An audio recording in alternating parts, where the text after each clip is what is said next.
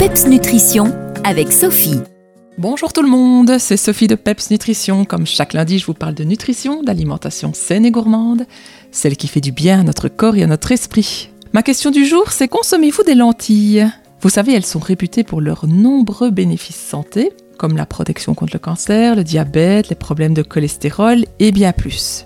Et tous ces bénéfices découlent essentiellement de leur richesse en fibres. Les fibres qu'elles contiennent, comme celles qui sont contenues dans d'autres végétaux, sont l'une des clés dans une alimentation saine qui nourrit et qui protège. Les lentilles, elles font partie de la catégorie des légumineuses. Si vous vous souvenez, je vous en ai déjà parlé il y a maintenant quelques semaines. Et cette catégorie d'aliments, eh bien, elle devrait figurer idéalement au menu plusieurs fois par semaine, et encore plus chez les végétariens. Mais comment s'y prendre pour les préparer et surtout que ce soit bon? Alors vous allez voir que c'est moins compliqué que ce que vous croyez. Idéalement, on fait tremper les lentilles avant de les cuire, c'est-à-dire qu'on les plonge dans un bol d'eau froide quelques heures, on les rince ensuite à l'eau claire et on les égoutte avant de procéder à la cuisson. Alors pourquoi est-ce qu'on fait ça? Mais Parce que cette étape, elle a l'avantage de raccourcir les temps de cuisson et surtout d'enclencher ce qu'on appelle un processus de germination de la lentille, qui est un atout nutritionnel supplémentaire. Alors bon, par manque de temps ou par oubli, bah, le trempage, on peut le zapper. Mais dans ce cas, on n'oublie quand même pas de bien rincer les lentilles à l'eau froide avant de les cuire. Alors pour la cuisson,